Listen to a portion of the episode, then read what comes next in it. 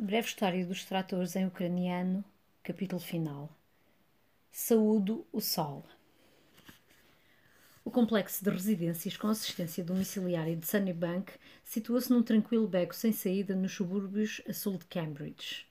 É uma urbanização térrea e moderna, construída de raiz, com 46 apartamentos e bangalós implantados num jardim bem tratado com relevados, árvores maduras, roseirais e até uma coruja residente.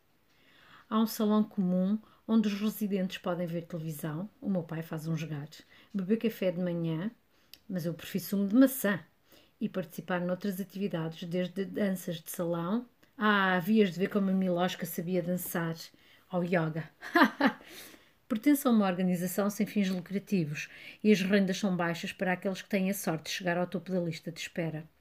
A assistente, Beverly, uma viúva de meia idade com o cabelo armado e oxigenado, um riso gutural e um peito enorme, parece, sob muitos aspectos, uma versão mais velha e mais benigna da Valentina. Talvez seja por isso que Sunnybank é a primeira escolha do meu pai dentre as casas com assistência ao domicílio. Quero esta, insiste ele. Não quero mais nenhuma. Há, naturalmente, uma lista de espera e a Beverly, que se tomou de encantos pelo meu pai, diz-me que a melhor forma é conseguir uma carta de um médico, ou melhor ainda, cartas de vários médicos. A doutora Fidges escreve de bom grado a carta.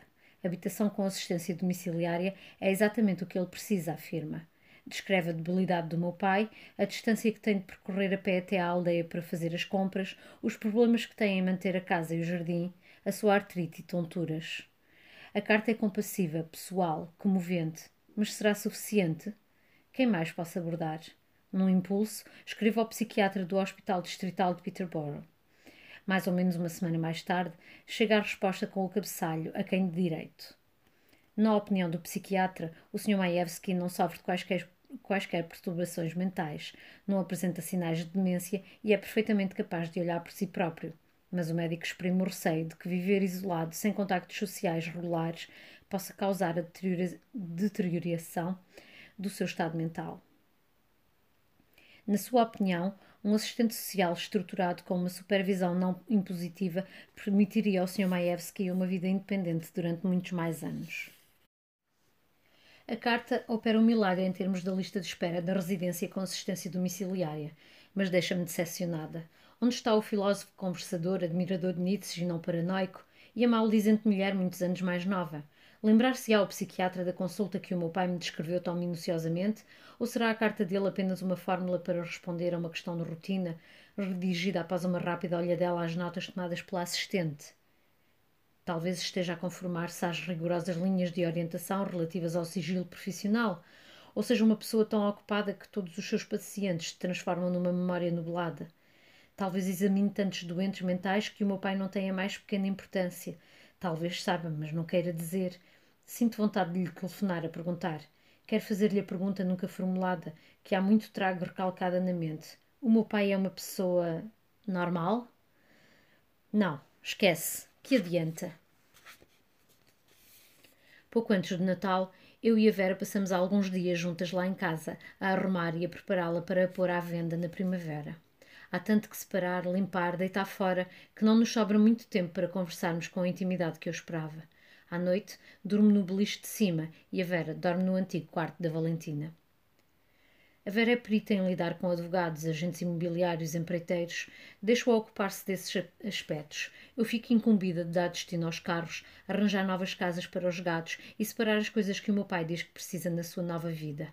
Para já, todas as suas ferramentas, sem esquecer as abraçadeiras, uma boa fita métrica de aço e alguns utensílios de cozinha, facas afiadas e, claro, tem de conservar os livros e as fotografias, porque, agora que terminou o livro sobre tratores, está a pensar escrever as suas memórias. E os giradiscos e os discos, pois, e o capacete de aviador de couro e a máquina de costura da minha mãe, pois tem planos para a converter numa máquina elétrica usando o motor do abre-latas elétrico, que a Valentina deixou ficar, que por sinal nunca foi de grande utilidade, e a caixa de velocidades da Francis Barnett, que está embrulhada num oleado numa caixa de ferramentas no fundo da garagem, e talvez algumas roupas. E o que couber no pequeno apartamento, que não é muito. Ao trabalharmos assim em conjunto, apercebo-me de que eu e a Vera desenvolvemos um tipo de intimidade diferente, baseada não em conversas, mas em coisas práticas. Aprendemos a ser parceiras. Tudo o que precisávamos dizer, dissemos, e agora podemos simplesmente continuar com as nossas vidas. Enfim, tudo não. Uma tarde em que o sol estava baixo e luminoso, tirámos algum tempo para ir ao cemitério visitar a campa da nossa mãe.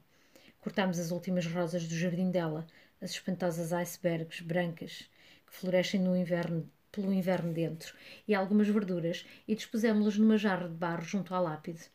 Sentamo-nos no banco sob a cerejeira desfolhada e alongamos o olhar pelos campos desprovidos de sebes até ao horizonte.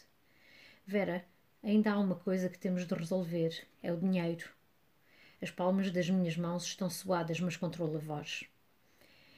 Ora, não te preocupes, arranjei uma conta bancária de alto rendimento e podemos estabelecer um débito direto para pagar a renda e outras despesas à Associação de Habitação. Podemos ser as duas titulares. Não, não é isso. O dinheiro da mãe, o dinheiro que a mãe deixou em testamento. Bem, por que é que não o acrescentamos simplesmente a esta conta? Tudo bem. E está resolvido. E o medalhão? Não me importa que fiques com o medalhão, Vera. A mãe deu-te a ti. Antes de o meu pai se instalar em Sunnybank, fiz-lhe um breve sermão. Agora, papá, tens de tentar dar-te bem com os outros residentes, compreendes? No teu apartamento podes fazer o que quiseres, mas quando estiveres com os outros tens de tentar comportar-te de maneira normal. Não queres que eles pensem que és maluco, pois não? Tac, tac, murmura o meu pai mal-humorado. O Mike acha que me preocupo demais, mas ele não sabe o que eu sei. Não sabe o que é ser a pessoa que é diferente, a pessoa que dá nas vistas, a pessoa que tem todos os outros a rirem-se pelas costas. Pelo simples não, faço-lhe desaparecer a camisa de dormir, aumentada com felpa tampada, e compro-lhe um par de pijamas normais. Na véspera de Natal de manhã, eu e o Mike vamos visitar o meu pai em Sunnybank. Batemos à porta, mas como ele não atende, entramos. Olá, papá! Encontramos-lo de gatas, completamente nu, num tapete que colocou no meio do chão, diante da janela. Felizmente não se vê para dentro do apartamento dele de nenhum lado. A mobília está toda encostada às paredes. Papá, que. Shhh! Leva um dedo aos lábios. A seguir, sempre de gatas, estende uma perna descarnada em direção à parte de trás do tapete, depois a outra, e baixa-se até ficar deitado de barriga no tapete. Permanece assim um momento a arfar ligeiramente. A pele das suas nádegas mirradas cai-lhe flácida, de um branco pérola, quase translúcida. Levanta-se então do chão, apoiado nos antebraços, põe-se de pé tropegamente e junta as palmas das mãos de olhos fechados como que a orar. Em seguida, levanta-se por completo, a toda a sua altura corcovada. Estendamos os braços, erguendo-os no ar o mais que pode. Respira fundo e vira-se para nós em toda a sua nudez murcha, envelhecida e jubilosa. Viram o que aprendi ontem? Levanta mais uma vez os braços e inspira profundamente. Saúde o sol.